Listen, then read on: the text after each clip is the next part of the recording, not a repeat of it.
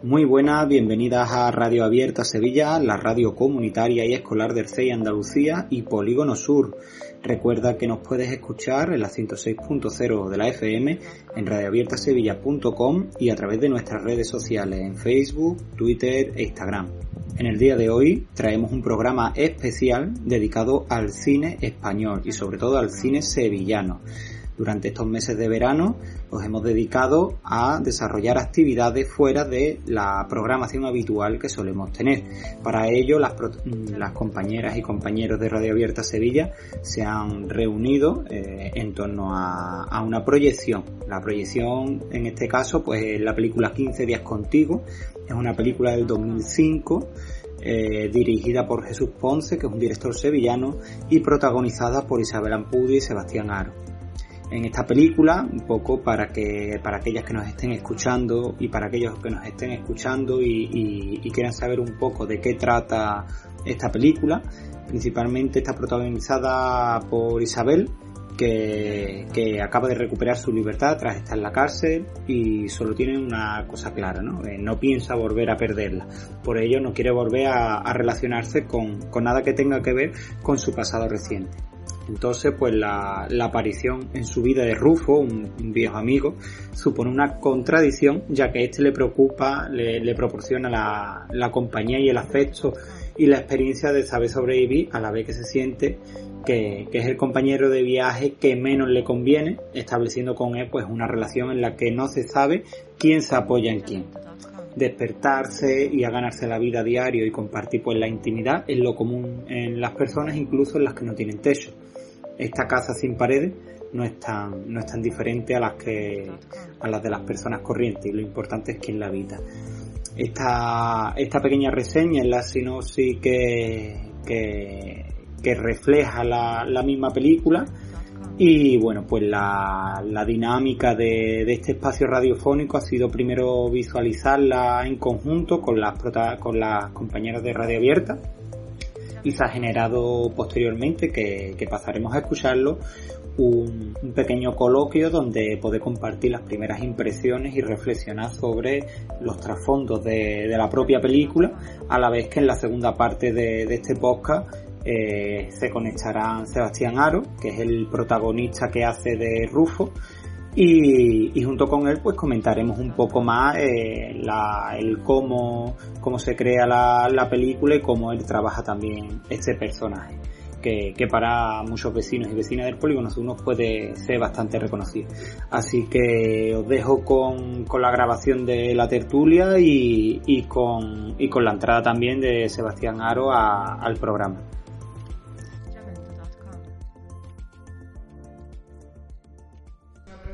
Espérate, espérate. Vamos a, voy a explicar un poquito la dinámica, ¿vale? La, vamos, ahora voy a hacer la pregunta en pli. Eh, la idea es de que queremos grabar esto. Entonces, para facilitar grabar, vamos pidiendo un poquito la palabra y os voy pasando el micrófono, ¿de acuerdo? Que David os va a escuchar o después se van a conectar. Vamos a hacer una pequeña tertulia al principio entre nosotras y dentro de un ratito se va a, conectar el, el compañero, el actor de, la película y, y, podremos preguntarle un poquito también, pues bueno, cómo se preparó también él el papel y, que, y, cómo, ¿no? O dentro también en...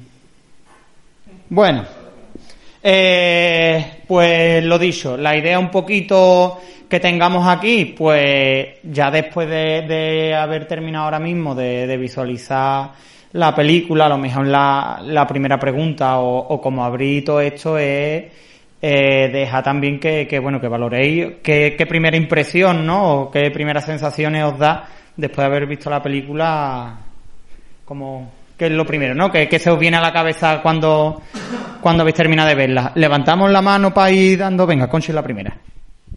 Yo lo que pienso que cuando se sale de la cárcel es muy difícil de hacer otra vez tu vida propia, porque si no tienes familia ni tienes nada, vuelve otra vez al agujero que, te, que estaba antes. Porque la muchacha nada más tenía ese amigo menos más que lo, que lo tuvo. Pero que lo veo muy difícil que salir de la cárcel, que cuando se sale de la cárcel ah, tenía que haberle dado un apoyo cualquiera, ¿no? De ellos. De decir, te voy a buscar un trabajo y ya te la buscas tú como puedas, para que no caiga otra vez a lo mismo. Yo eso es lo que, lo que pienso, que, que tenía que darle una oportunidad ellos mismos antes de salir. Eh, David, sobre el tema este de la película que esa, hemos visto, eso va bien en la realidad. ¿sabes? Pues todo eso, cosas así, la, la he vivido yo. Y lo que acaba de decir esta mujer también lleva razón. Pues yo también he estado pagando, me he visto preso muchas veces. he salido y lo que dice ella, volvido otra vez a la, a la anclada. Hasta que ya salió de mí de, de DC hasta aquí llegué. Ya toda la familia se me echó harto y total, me fui a un centro, me vine, dos meses en la casa hasta hoy. Gracias a Dios que ya llevo solo o, nueve años quitado, el tiempo que salí también de, de pagar de allí. Y lo que se ha contado en la película es la pura verdad, ¿no? La necesidad que hay, que duermen en la calle, han muerto en la calle, porque yo he conocido muchos chavales, así también. Y eso.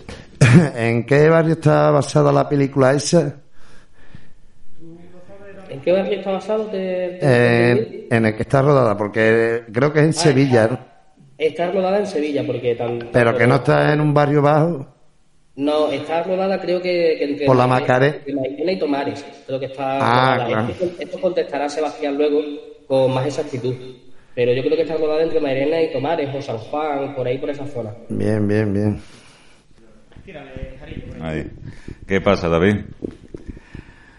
Eh, una de las preguntas es que, bueno, o, la opinión de la película, eh, para mí es como una especie de moneda porque tienes por un lado la vida de Isabel, ¿vale? Que es una vida que intenta avanzar, que intenta superarse, que, no quiere la vida que tenía antes. Y por otro lado tienes la parte de la vida de Rufo, o Rufo, no sé, Rufo creo que es.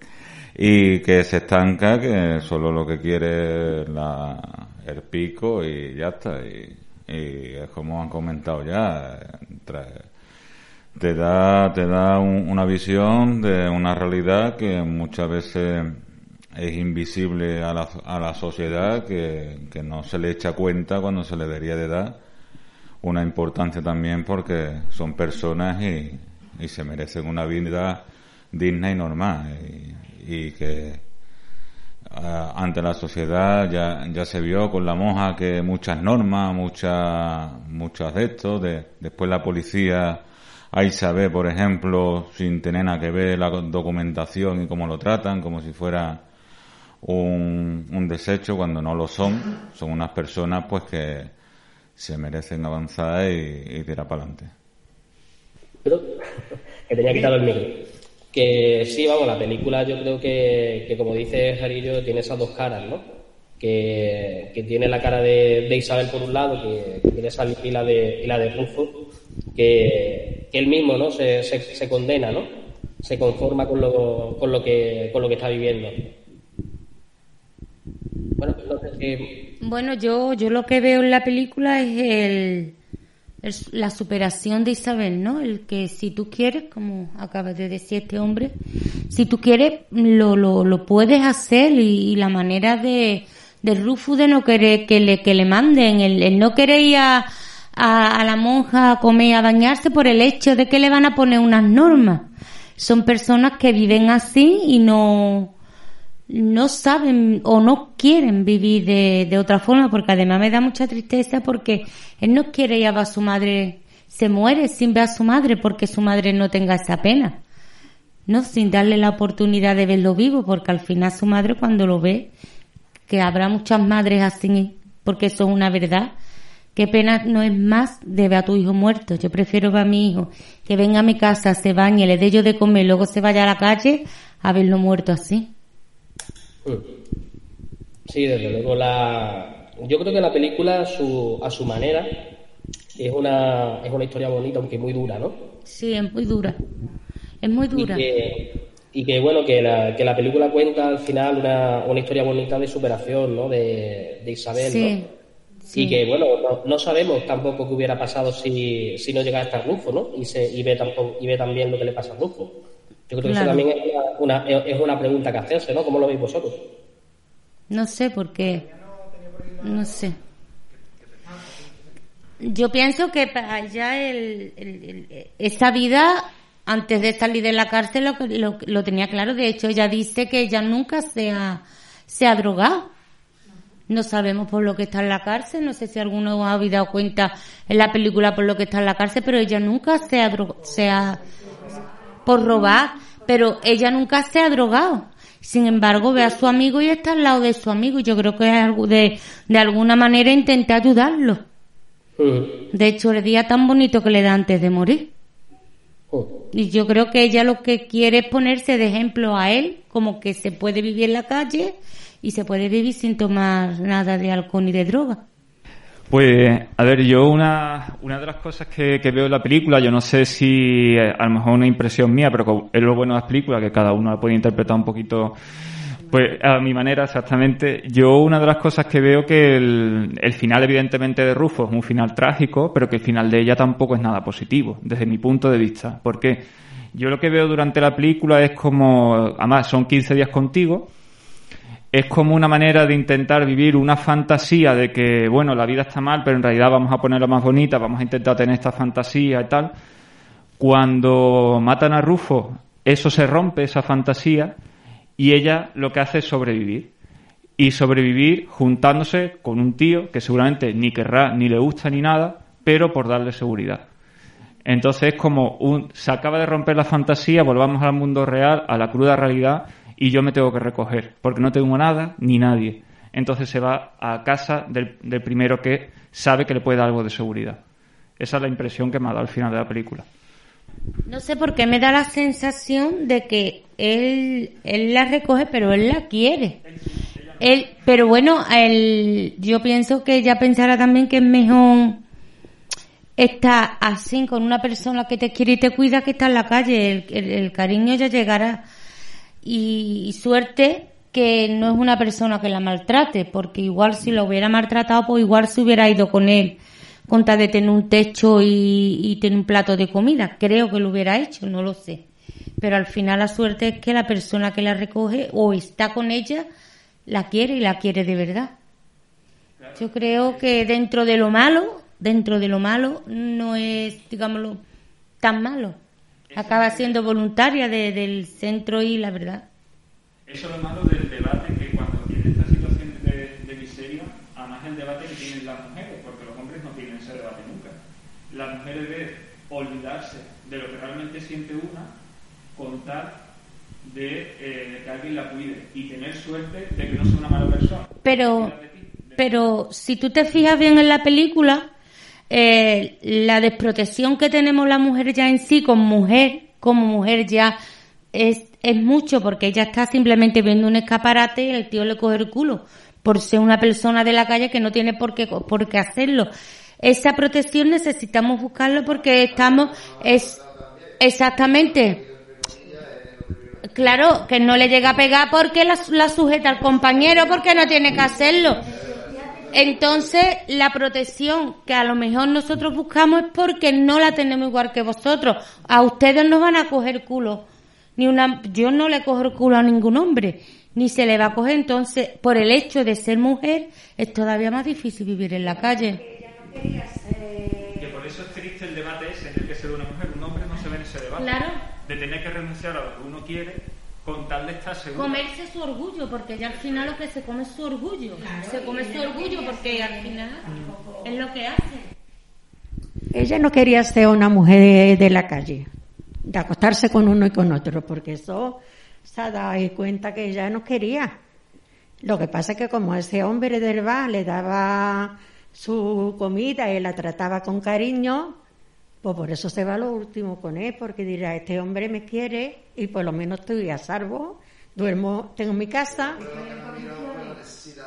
La necesidad de ella, claro, de corazón, claro. Bueno, al final, di David, perdona. Ah, no, que iba, iba yo a cortar a, lo que ha dicho Valeriano. Yo creo que bueno que las películas, como dice Valeriano, están para, están para eso, ¿no? Para, para que cada uno también saque su lectura y demás. Yo creo que bueno que la película hace 15 años, que también hay que mirarlo con, la perspectiva, ¿no? Eh, cuenta que, ese, ese, final bonito, ¿no? De, alguna manera. Y que ella, pues, yo quiero interpretar, que también la interpretación puede ser diferente, eh, que se junta por amor, ¿no? Con el, con el chico, con el camarero. Es cierto que bueno que hace 15, que hace 15 años eh, quizás no, no, había necesidad de, explicarlo mucho más allá, pero sí que he visto con la, con la perspectiva de lo que han avanzado estos últimos 15 años la, la sociedad, ahora sí que se podría interpretar de otra manera, evidentemente y que dé pie a esa interpretación yo creo que está bien, porque te hacen la pregunta, ¿no? De por qué se va ella al final con él. Entonces, bueno, mirándolo con perspectiva está, está muy bien esa reflexión. No, hizo... ¿Por qué no quiere terminar como su amigo? Claro. Porque ella no fume ni se drogue ni nada, pero tiene que dormir en la calle, ya que sabe lo que le puede dar. Pero sin embargo hay algo que es muy bueno, que ella se va con él, pero ella está trabajando. Sí, sí, hombre. Ella no es que se vaya con él y se quede en la casa limpiando, ella está trabajando y está ganándose su independencia económica, ¿verdad? Al final, yo creo que también, a ver, eh, en la misma misma situación no, no iba a acabar ella que él porque no estaba consumiendo. Y al final también la, la película lo que muestra es de que incluso eh, Rufo, eh, la adicción que tiene o el problema de, consumo va por encima de la propia voluntad o la capacidad de gestionar su voluntad. Entonces, que al final no es una cosa tan. Se ve que él tampoco ha hecho por ponerse en tratamiento, ni ponerse en cura, ni nada. Claro, eh, ahí no, no se ve nada, pero yo es que muchas veces con el caballo también es peor, ¿no? Pero eh, muchas veces lo vemos desde una perspectiva como muy individual, ¿no? De ponerle medio, querer salir, no sé qué. Y muchas veces cuando tú estás, como, como se ve Rufo, ¿no? Que además lo dice en la película, lo dejé antes de entrar en la cárcel. ¡Ey! Mira, pues ahí está. ¡Ey! Buenas. Hola, Sebastián, ¿qué pasa? buenas. Ah. ¿Qué pasa, hombre? Muchas gracias, Eva, por estar aquí con nosotros este ratito. Por favor. Por favor, que menos. Bueno, David, Hola a todos. Muy buena. Que lo presento un poquito y, pasamos un poquito a charla con él, David, si te parece. Bueno, le, explicamos un poco, Sebastián, hemos visto la, la peli, las personas que han visto la película son personas que participan en Radio Abierta Sevilla, que es la radio comunitaria de, de Polígono Sur. Y hemos visto con ellos la, la película esta, esta mañana. Bueno, yo estoy en casa, yo es que estoy confinado, Seba. y. ¿Dónde te habrán metido? Eso digo Pero espera, ¿me podéis poner la cámara de otra manera? Que yo los vea a ellos, que veo más el asiento de prohibido sentarse. Bueno, y por, y por ir avanzando, bueno, Seba, eh, Sebastián Aro, eh, bueno, nacido en, en, Granada, pero hace años, eh, desde el 83 vives en Sevilla, ¿no, Seba? Más o menos. Más o menos. y bueno, seguro que, lo habéis visto en, alguna película porque ha trabajado, yo creo que con los mejores directores que hay ahora, que, hemos tenido en la, en, la, en, el cine español. Ha trabajado con, todo el mundo, Seba, prácticamente, ¿no? Menos Almodóvar. y además he tenido la suerte de trabajar este verano pasado con Amenábar, que no, fue una maravilla. Bueno, venga, vamos al grano. Bájale un poquito la cámara para ver, por verle las caras. O las mascarillas, mejor dicho. Eso. Y bueno, y ahora, lo, y ahora Sebastián lo podéis ver en, dos vidas por la mediodía en televisión española. También. Que anda por ahí con un, con un personaje que tiene muchos matices y que, y que seguro que, que os puede gustar. Dos vidas en la serie que hay en televisión española a mediodía, a las cuatro y media y ahí ando con un personaje fijo desde hace ya, desde noviembre del año pasado, grabando. Así que nada. Bueno, pues tenemos varias, varias preguntas, Seba, que, que bueno, que... Ah, y, y rodé el año pasado, no el anterior, en vuestro barrio. Pues yo estuve en, en, en Adiós. Aló, yo soy el hijo puta de Adiós.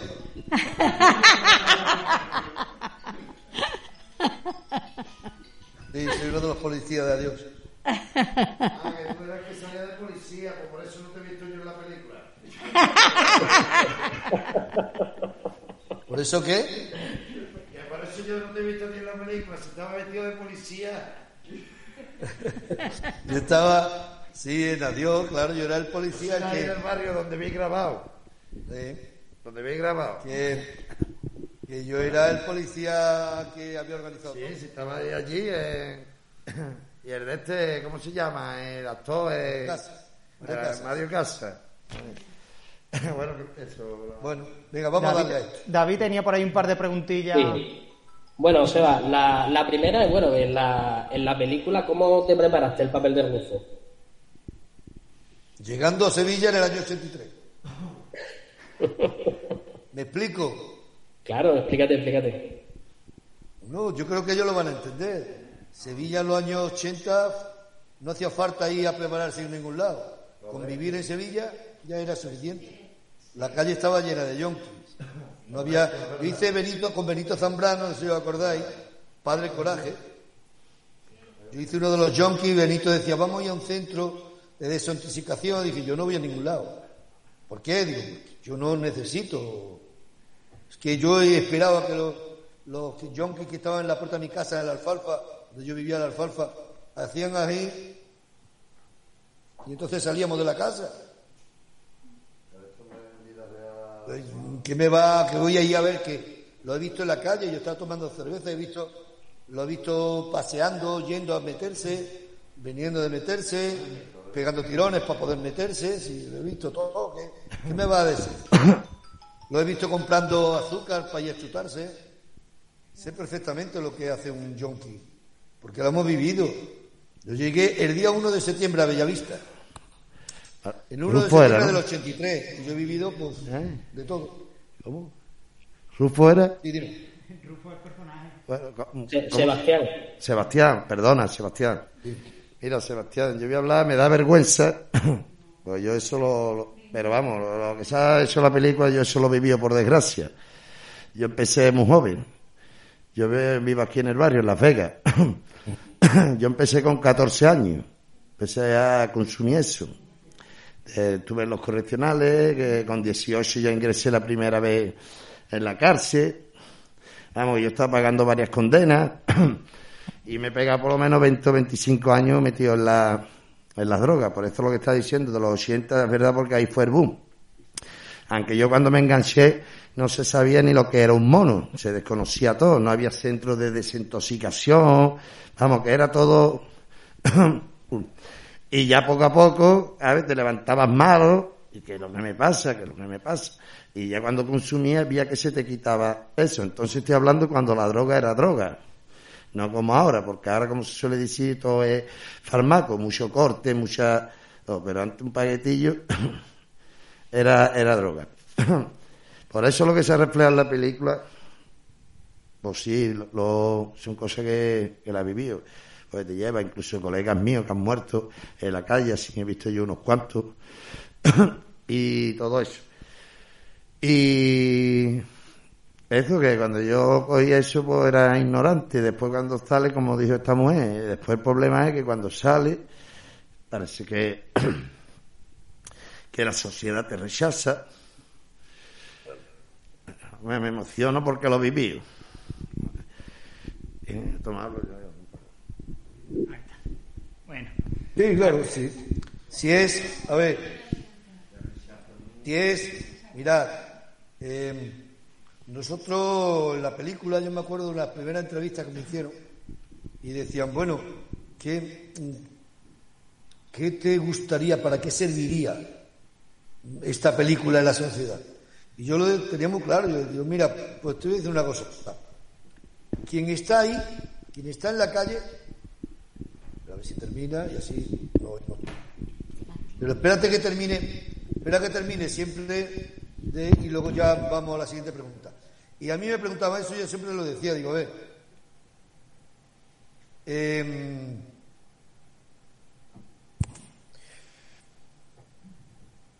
yo con que vayamos por la calle y la gente no se cruce de acera para no pasar al lado de un indigente, con eso me conformo. Me conformo. Cuando entendamos que nadie le apetece estar ahí, con eso me conformo. Creo que hay que mentalizarse que nadie quiere estar en la calle. Hay gente que sí, ¿eh? hay gente que su mentalidad es esa, yo quiero vivir así y es su sistema. Y le da una- un sitio para quedarse y no quiere, porque quiere vivir en la calle. Hay gente que tiene esa filosofía de vida. Pero Pero sí hay mucha gente que lo que hace es, es eso, es, se ven abocados a estar en la calle. Mira, fíjate tú qué curioso que cuando esto fue en el año 2000, 2003, no, 2004, en el 2005 se estrenó la película. Y yo decía eso, que es que la gente se va a ver en la calle, que nadie está libre de estar en la calle tirando. Mira por dónde vino la crisis del 2004, del 2005, 2006, 2007. ¿Os acordáis? La crisis aquella fuerte que dijeron que no, España no tenía problema ninguno económico, que no os preocupéis, no os preocupéis, y la bancarrota que hubo y todo aquello. Vale. Pues, ¿cuánta gente estuvo en la calle?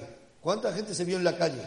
Médicos, pero gente con gran, con carreras, pagando piso a unos precios increíbles, que Aznar puso la vivienda a un precio brutal, pues no pasaba nada porque los bancos te daban dinero, y los bancos te dan dinero, vosotros pedís, y los bancos vengan a dar dinero. Todo el mundo tenía dinero. Claro, vino la crisis y es que el dinero, se habían inventado el dinero. El dinero no existía. Se vio mucha gente en la calle. Y fue curioso porque gente que yo conocía se vio viviendo en la calle. Usted de, de un matrimonio, ella médico y terminó enganchada en la heroína en los años 2000 y algo en la Alameda, prostituyéndose. Doctora, ¿eh? Mucha gente. Y digo, fíjate tú por dónde, gente que seguro que vio la película, ahora se están viendo ahí, ¿no? Y eso ocurre, nadie está libre de nada. Yo no puedo decir que mañana esté yo, yo qué sé dónde estoy yo mañana. Que sí.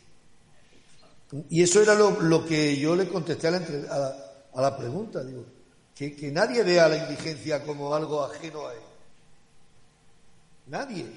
Al poco tiempo de estrenarse la película, a las semanas, hubo, no sé si recordáis, un cajero en Barcelona que entraron tres niños y le metieron fuego a un indigente, ¿acordáis? Esto fue al, mes de estrenarse la película. Esto es lo que no se puede permitir. Esto no puede permitirlo la sociedad. No puede. En fin. Eso era lo que se buscaba, lo que yo al menos, mi deseo con la peli era ese. Carmen, ¿tienes una pregunta? Bueno, yo le quiero hacer la pregunta, pero antes de la pregunta quiero hacer la reflexión que era hecho. Yo tenía un perrito, murió hace un año, ¿no? Y yo bajaba. Y por el sitio que vivo, pues pasan muchos yonkis. Y yo he tenido cada conversación con ellos que te quedas con algunos de la cultura que tienen y de cómo hablan. Que yo digo muchas veces, si la gente se pararan sin que eran dos, dos minutos a hablar con ellos, verían la pena que da de verlos, ¿no? Porque hay algunos que te... Bueno, yo me acuerdo de uno que yo subí en mi casa flipando cómo hablaba de política, como una persona que está en la calle puede saber tanto y quiere decir que ese hombre tendría que tener por fuerza una carrera. Yo no le llegué a preguntar, pero y luego que lo agradecen mucho. Ellos agradecen muchísimo una conversación. Bueno, mi pregunta... De la dependencia, mirad, de la dependencia no está libre nadie. Nadie, nadie. Nadie. Los mejores inventos los mejores inventos se han descubierto bajo efectos de, droga. El opio, el opio. Eh, Edison, toda esta gente que se tiraban las noches, los días enteros investigando, investigando, se metían droga. Claro. Porque el opio se metían de todo. Y médicos, ¿cuántos médicos hay enganchados? ¿No ves que tienen el fármaco ahí, en su mismo despacho? Y se meten, se chutan opio y no pasa nada. Y tú no te enteras. ¿Por qué? Porque no lo necesita, porque lo tienen gratis. Si el problema está cuando no lo tienes. ¿Cuántos buenos coches vemos nosotros venir aquí y cogen al pobre enganchado y lo mandan a comprar la droga y ellos se quedan dentro del coche? ¿Cuánta gente con tantos dinero? Si es que les lo pasa que estas criaturas no tienen. Y yo la cocaína, coca, venga, mm. coca. La fiesta es la droga de los ricos. Sí, sí. La coca es la droga de los ricos. Perdón, venga, seguimos. Mi pregunta era, Sebastián, mm, la, la escena esta que se hace en el comedor social, ¿qué son actores o son personas que estaban en el comedor?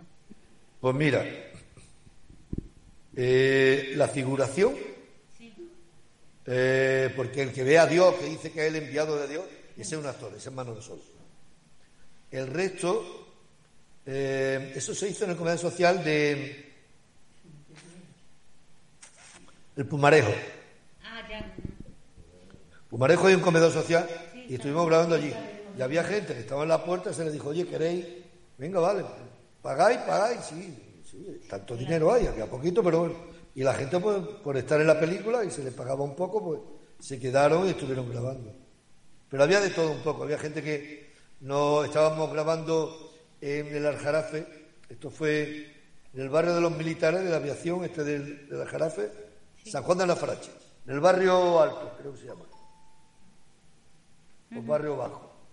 Barrio bajo, no. Bueno, la- eh, Canal Sur, cuando vas como para el Aljarafe, Canal Sur a la derecha, a la izquierda hay un barrio en alto, ahí es donde se grabó. Y ahí, por ejemplo, había una pareja de, de una parejita joven que estábamos grabando en la puerta de su casa. Nosotros queremos salir, queremos salir, y se le dijo, oye, pues, ¿queréis venir al comedor social? Y se vinieron al comedor social. Que no era, no, había de todo. ¿sabes? Había de todo. Y luego la puerta de la cárcel, que es la puerta de la cárcel antigua de Sevilla, me ha parecido, ¿no? Y el que está, que dice, a ver, cuando ella sale, ese es Paco Tous. Sí, ya. La he reconocido, sí. Es Paco Tous. Es que, es que hay Paco. muchos, te pones a ver la película y, y hay mucha gente, porque también está Belén López, está, hay mucha gente por ahí que... El López a la que yo de atraco, claro. Claro, sí, sí. Y, Bueno, pero- y ya te digo, y Manolo Caro también está, que es el que me Sí, saca sí.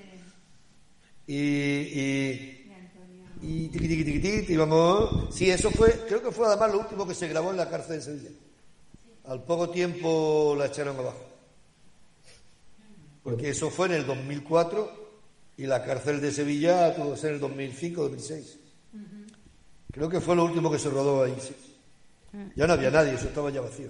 Sí, además, es que yo creo que es que la puerta de la cárcel la han conservado, le han, la- Sí, por eso no me ha extrañado que aunque hubiera sido la, lo que es el cine hace milagro y digo, aunque me hubiera abierto, verá que me ha parecido, me ha parecido que era eso. Seba, ¿cuál fue la secuencia más complicada de grabar de la película? Uf, sin duda alguna la del camello. Cuando me cargo al camello. Eso fue muy duro. Yo creo posiblemente de las cosas más duras que haya hecho en mi vida. Porque eso fue en una de las casitas aquellas, pues, bueno, era un centro, un centro cultural que tenía o algo así. Entonces, eso fuera, subía una planta, parece que subo muchas, ¿no? Es el mismo tramo de escalera que se graba de diferentes sitios. Y parece que subo cinco plantas. Entonces era la planta de arriba, con techo de auralita, con una ventanita así, no era más grande, o sea, como mi cabeza y así, cerrada, porque había que dar de día, de noche, entonces ahí solo estaba cerrado. Dentro habría unos 15 focos. Imaginaros 15 focos, cada foco mil o dos mil vatios. 15 braseros. 15 braseros encendidos encima tuya. En el mes de junio en Sevilla.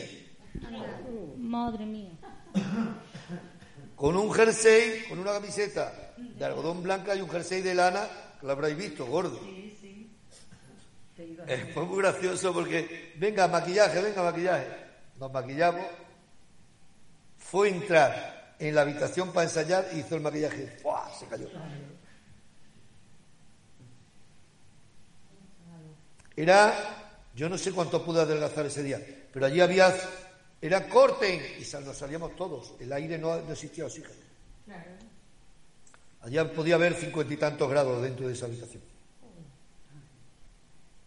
Cincuenta y tantos largos.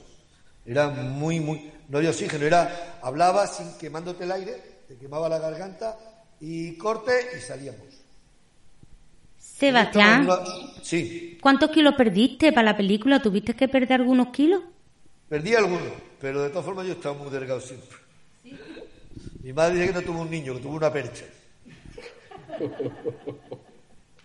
Sí, no, yo me puse a dieta, pero sé que a mí no se me notaba eh, que adelgazaba.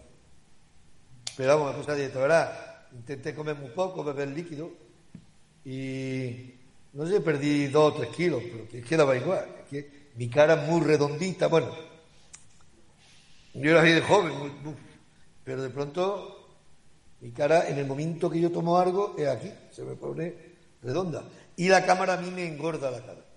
Si alguien ve la serie de Dos Vidas, eh, me verá que, bueno, soy mucho más mayor en la serie, pero me ve la, se ve, me ve la cara redonda, ¿eh? doble. Y nada así, pero bueno. ¿Algo más por ahí, amor? Sí, bueno, y después de tantos años, Seba, ¿cuál es el mejor recuerdo que tienes del personaje? Después de. Después de tantos años de haber hecho la peli, ¿qué recuerdo tienes del personaje? Bueno, era, era la primera vez que me daban un protagonista. Entonces, eso ya en sí fue guay, porque ver cómo Bollero, que fue uno de los, uno de los críticos más fuertes que hay en España, eh, pidió en la ventana en Hoy por Hoy, cuando era Hoy por Hoy el programa de la SED, que presentaba. ¿Quién era? Iñaki Gabilondo, Iñaki Gabilondo. Iñaki Gabilondo presentaba antes el hoy, la ventana, hoy por hoy, con Iñaki Gabilondo. Eso. Ahí Bollero había ido, había visto la peli, se había ido a Venecia al festival, y cuando volvió, pues fue a llevar a unos amigos y vio que ya no estaba en el cine. Y dijo, ¿cómo? Y ya no está. Entonces la cadena SER montó un pollo y dijo que, que hacía esa película fuera de los cines cuando había la mierda que había puesta en los cines y entonces hubo una campaña, la gente llamaba, que habían visto la película, pero era una maravilla.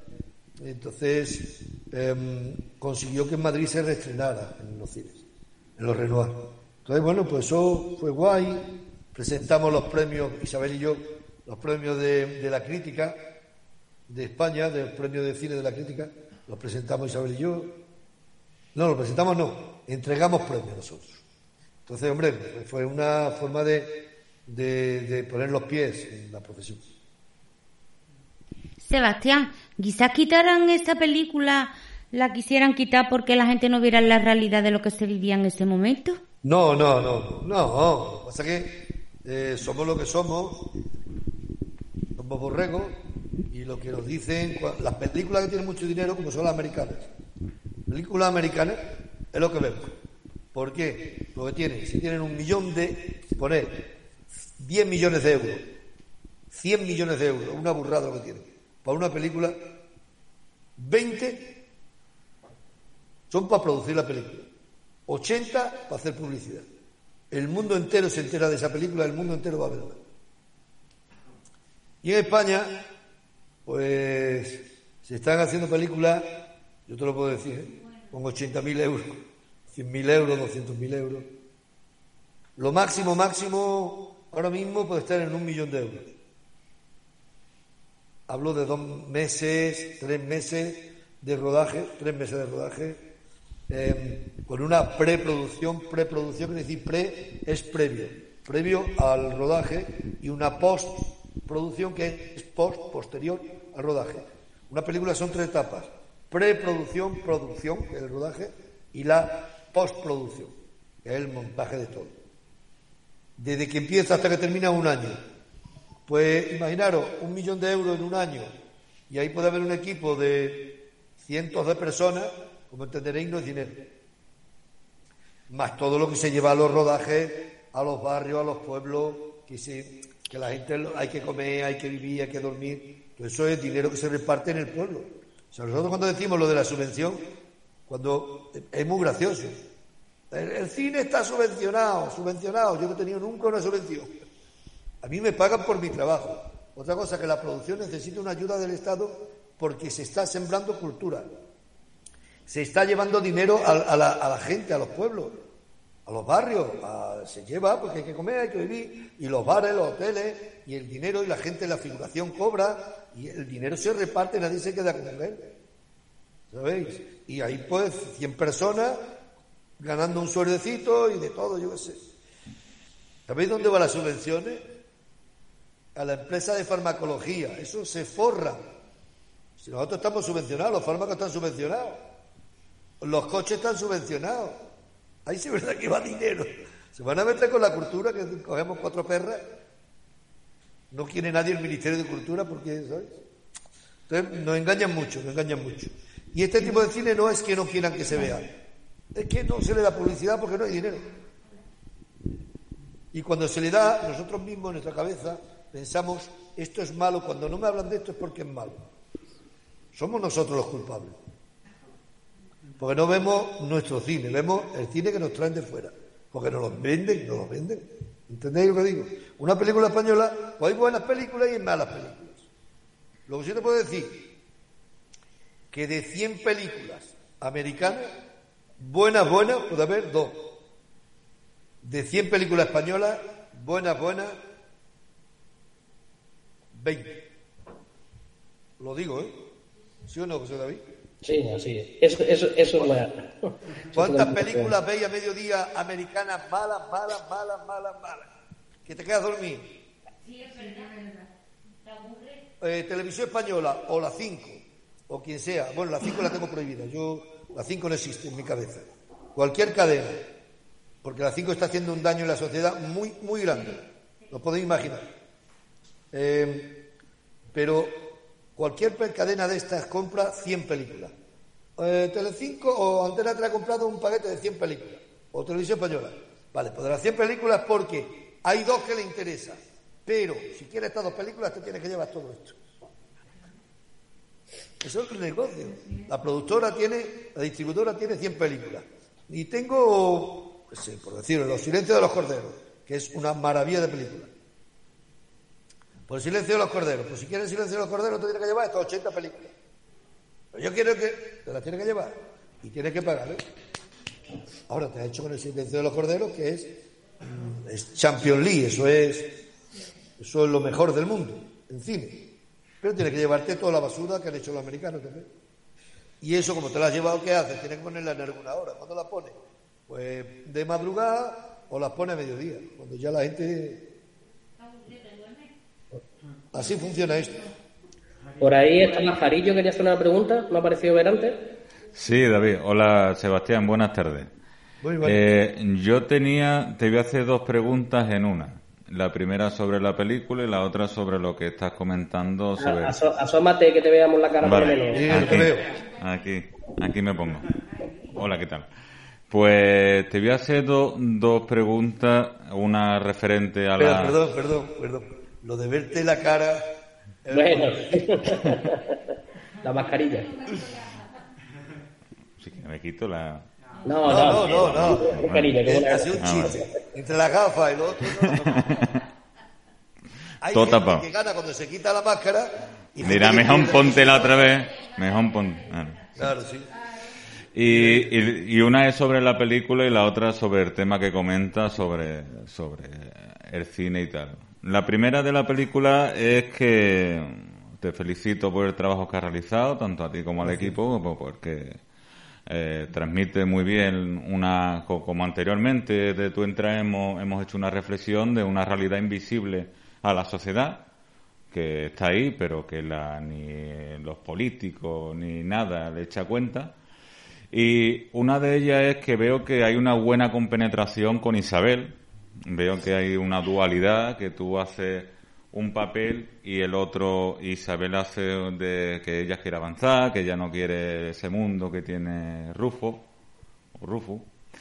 Y, ve, y, además hay una escena que lo, una escena que lo explica muy bien, que es cuando se tomáis la foto allí en, en un campo, que se veis de, ustedes echados en un prado, y veis, y tú estás en la izquierda y ella, está en la derecha, como diciendo, es como una moneda. Uno está en una cara, La cara y la cruz. la cara y la cruz.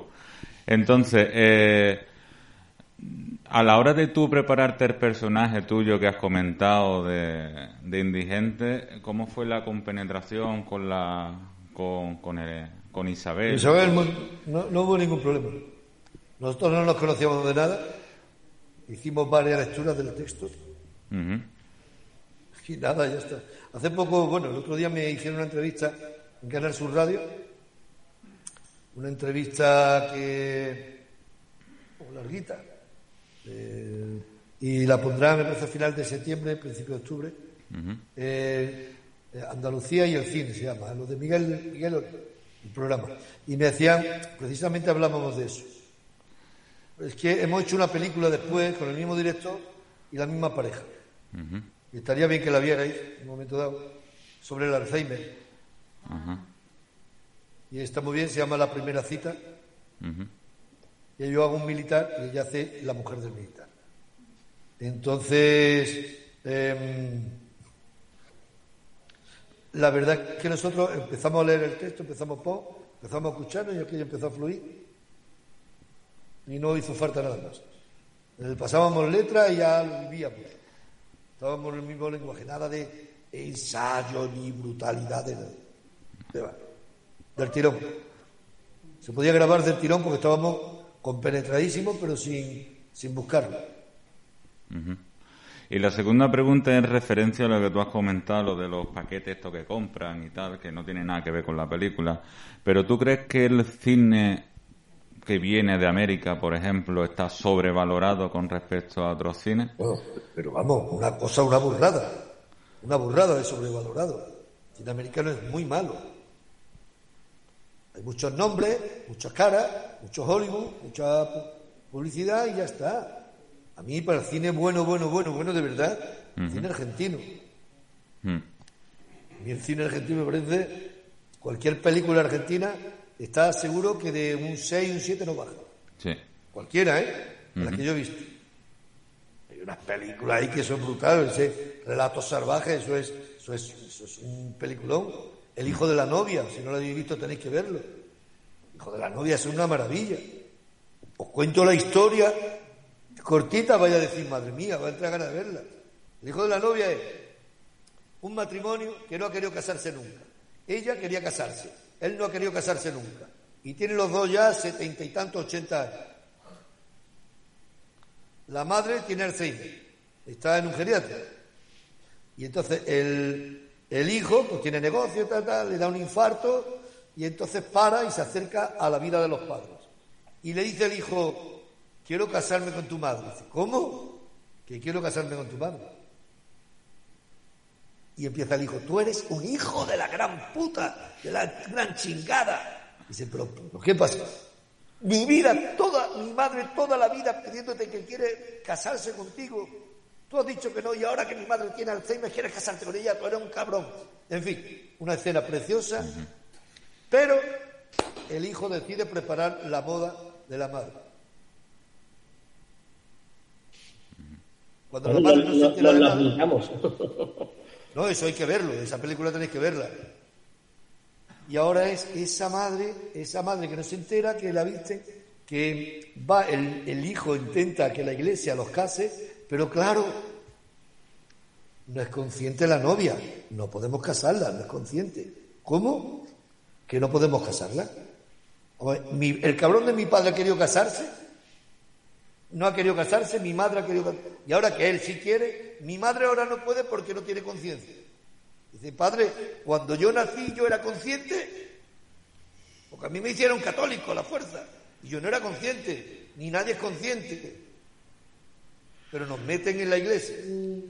Ahora que mi madre puede casarse, ahora, entonces monta luego, no pasa nada, por, monta un número el hijo y es una maravilla. Y películas así hay Nueve Reinas, por ejemplo, otro película, ¿sabéis? Es, y ese cine es brutal. El cine israelí es, maravilloso. El cine que viene de, de, Irak, de Irak, Irán, Israel y todos estos países es precioso. El cine de Europa, el europeo, el cine inglés, el cine francés, maravilloso. Pero bueno, no, no, ocupa el mismo, el mismo porcentaje de taquilla ahora mismo. Exactamente. ¿Por qué? Porque no tiene el mismo dinero. Exacto, la, la publicidad. Pero vamos a ver, pero vamos a ver, pero vamos a ver, esto lo vais a entender. ¿Qué coño es una hamburguesa? Una mierda. Cojones. Y son tres albóndigas machacadas. Y no las mete hasta la sopa. Y ahora tú vas al niño y le vas a dar albóndigas y dice el niño que no. Yo me voy a cagar en tu puta madre, cabrón. Y ahora vas y me pides dinero para ir al Burger King. Te voy a meter dos hostias, hijos. Es que eso. Pero es que hasta que no nos demos cuenta vamos a seguir haciendo. Es que compramos lo mismo. Lo mismo. El ketchup, tomate frito. Pues no, echate tomate frito y todo el jugo. Es verdad. Y la mostaza es francesa. Sé que. Sé que. Las patatas fritas. Las patatas fritas no. Bueno, me voy a callar, que me saco de aquí. Bueno, ¿tenéis alguna pregunta más por ahí? ¿Nada? Espérate, espérate, Valeriano está por ahí. Valeriano. Ha quedado claro, ¿no? Mi anti-norteamericano. Sí, sí. Anti-norteamericanismo. Anti-yankee. Eh, por favor. Si Bueno. que han venido a dar por culo. Ya ven. Oye, Sebastián, yo... Bienvenido, Mr. Marshall. ¿Lo habéis visto la película? Sí. ¿Por qué vinieron? Me das por culo. Dime. Oye, eh, mira, yo más que una pregunta en sí, bueno, es una pequeña reflexión viendo la, la película que me ha gustado bastante. Además, te felicito por el trabajo tuyo personalmente. Gracias. Eh, porque yo llevo ya un tiempo trabajando en, en este ámbito de tema de personas con problemas de adicciones, personas sin hogar aquí en Sevilla. Una de las cosas que se sigue dando aquí cada verano, sobre todo en verano más que en invierno, por desgracia, en este barrio, son las agresiones a las personas sin hogar, que se dan demasiadas veces, sale muy poco, pero se siguen dando. Siguen habiendo muertes aquí de, de personas sin hogar. Y ¿Pero por qué? ¿Por quién? ¿Por parte de quién? por parte de personas del barrio.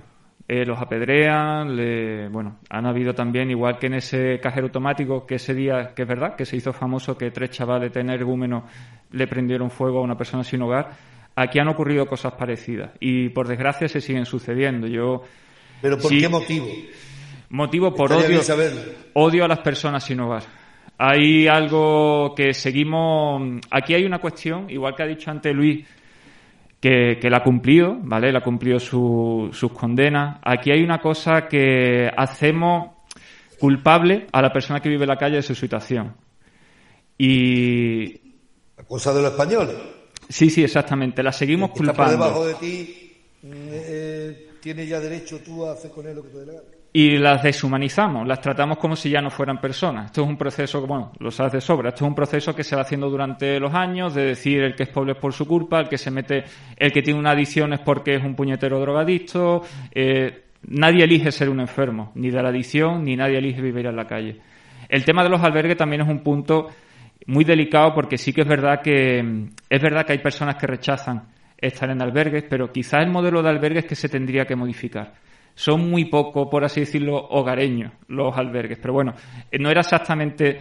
Yo sobre todo quería preguntarte, porque tú que, que, eres actor, que conoces el medio, a mí me da la sensación, con eso que has dicho antes de Telecinco, me ha recordado a, a lo que produce también Telecinco, que mm, se, se utiliza demasiado el morbo, del morbo que da un traficante, del morbo que da una persona que se droga, para hacer otro tipo de cine distinto. Me refiero, por ejemplo, a películas como El Niño. Yo me he criado en Algeciras, en el Estrecho de Gibraltar, yo he visto eso toda mi vida, pero yo no sabía que le íbamos a tocar las palmas al niño hace unos años. Entonces, da la sensación un poco de eso, de cine, películas que, ha- que hablen del tema tal cual es, ¿vale? ¿Qué es eso? Como por ejemplo la película que hemos visto, frente a películas que idealizan esta situación del narcotraficante y tal, yo últimamente estoy viendo más de lo segundo que de lo primero. O sea, yo estoy viendo demasiado eh, dar, tocarle las palmas al traficante, tocarle las palmas a- al niño Y que el se mete héroe, en el esto. héroe, el héroe, el héroe. Exactamente. Viéndolo en héroes. Y entonces era un poco la reflexión, tú que eres del medio, si lo, tú lo estás viendo, es una impresión mía o es... Bueno, hay de todo. Mira, eh, no sé si has visto, eh, ¿cómo se llama? Fariña. Sí, ¿Qué Sí, piensas sí. de Fariña? Sí. Fariña, a ver. Fariña. Fariña para mí Fariña, es... Fariña es cocaína. Sí, sí, es eh, cocaína en gallego, es la harina, la harinilla, la, hari- la harina, pues eh, yo, claro, yo lo, lo llevo un poco para mi casa como siempre. Yo esto cada vez, cuando vi Fariña me lo llevé a, la- a- a mi realidad, que es la realidad del estrecho. Sí que, que es verdad que no deja de ser una realidad, ¿vale? Se trata distinto, por ejemplo, Fariña se trata de otra forma, pero sí que es verdad que mm, a mí me sigue quedando un poco esa sensación, quizás también porque como lo vivió tan de cerca y también he tenido gente que se ha ido por desgracia de todo esto y me sigue me sigue tocando mucho que realmente al final la gente el inicio de ver Fariña es por el morbo de ver a los traficantes peleándose de Galicia cuando pasan del tabaco a la cocaína y llega de nuevo Pablo Escobar y nos volvemos otra vez al narco. Fariña lo que hace es contarte Claro. bueno, lo que te hace contarte, para mí yo me quedo con Fariña en cómo, cómo en una España, en una sociedad, con unos años concretos, em, cómo de pronto empieza a cambiar todo, empieza a cambiar la forma de vivir de un sitio con el apoyo político. Sí, sí, eso es verdad. En Fariña se denuncia que es que estaban detrás del Partido Popular y estaba detrás de, de todo. Es que este quita y este me lo saca, yo lo saco de aquí y lo pongo. Esto se denuncia ahí y eso fue una realidad. Y a mí lo que me gusta de Fariña es que precisamente, hombre, como actores dices, oh, qué guay, qué guay. Puede hacer un trabajo maravilloso, espectacular. Pero, pero si es una crítica evidente. Y, fue- y fue contar la realidad. Ojo, creo que fue, no sé, estaba Telecinco detrás, ¿no? No, yo creo que esa es Antena 3. A tres media. Eso, a tres media, al- exacto. Al, final más de lo mismo. Pero hubo, hubo condiciones. ¿eh? Yo soy amigo de Morris, el que hace uno de los mafiosos, el de las gafas. Y, y Morris me lo contaba, dice, ahí no le dejaron hacer lo que él se quería hacer. Sí, Las eso hubo... manipulan. Eso Tú, hubo el niño, el niño, si habéis visto el niño, el niño por lo visto era gordito. El Fíjate. niño era un chavalito, no era, ah, no era una preciosidad como el niño que han puesto. Buscaron a los ojos más bonitos, que se presentó al casting, que no era actor ni nada, ¿vale? Pero era unos ojos preciosos, esos Telecinco. Y te ponen a un chaval guapísimo con unos ojos preciosos, pero como actor es una puta mierda. Yo tengo una escuela en Sevilla de actores. Enseño a actuar. Ah, y, claro, yo tengo alumnos que dicen, hostia, pero si luego los cogen de la calle. Digo, es verdad. Luego los cogen porque lo que importa es tener unos ojos preciosos. Y al niño le importa la leche, ¿sabes? Pero es lo que le interesa a las cadenas.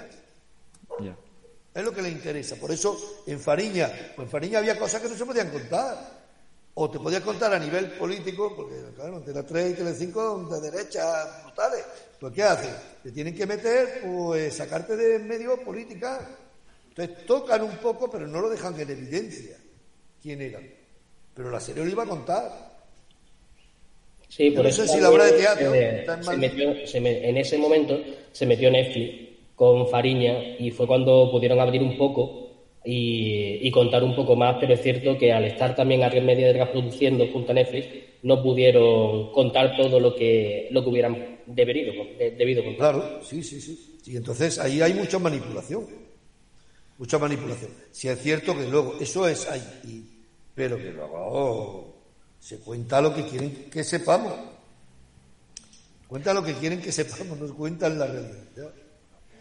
Por eso dice, es que esa película no se vio porque, no, no se vio, no se vio, para empezar porque no nos interesa, porque es española y todo lo que sea nuestro lo menospreciamos.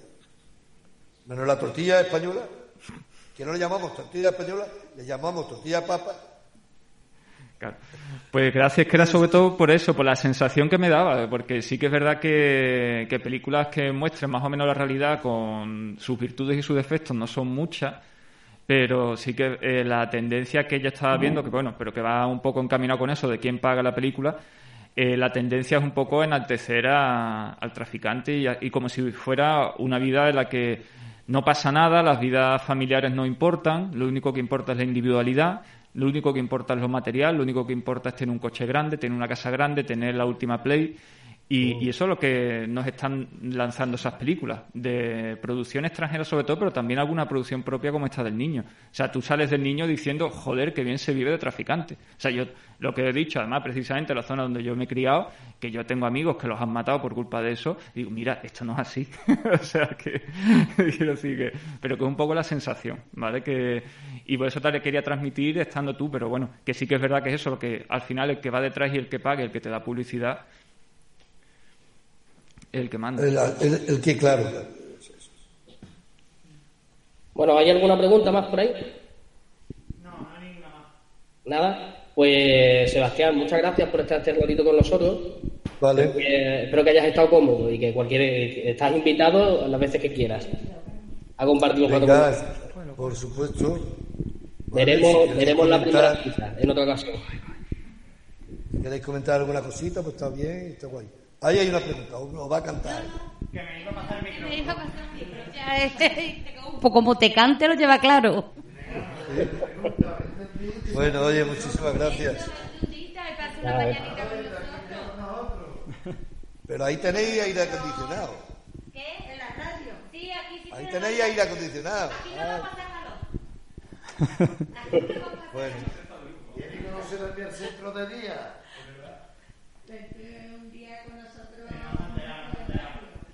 Que cuando quiera te viene y estás aquí un día con nosotros, conoce el centro de día y, cono- y nos conozcas todos. Vale. Vale. Yo es que cuando bajo, yo vivo en Madrid ahora, por la serie. Pero cuando bajo es que voy. Es brutal. Yo me he venido ahora, estoy en un pueblo porque he venido que tengo una reunión ahora con un chico, voy a ver si David hablo con él. No lo conoce a David. ¿A David Palomares? No. Y a ver si hablo con él para que se encargue, porque no puede seguir Paula, no va a seguir. Entonces ahora hay que empezar otra vez. Entonces, David está llevando la cámara desde hace, desde este año, ha estado llevando la cámara de vez en cuando y, y a ver si la pilla él y vamos a ver si estructuramos de una manera que, que la gente no se queme tanto, que, ¿sabes? Vale, Ya pues, hablamos nosotros. Seba, pues lo dicho, muchas gracias y, y nada, que, que cuando quieras te, te puedes pasar con nosotros y, y echar un ratito, que la- ya sabes que la gente tiene ganas. Adiós. Venga, hasta luego, Sebastián. Portaros bien. No veáis Telecinco. Adiós.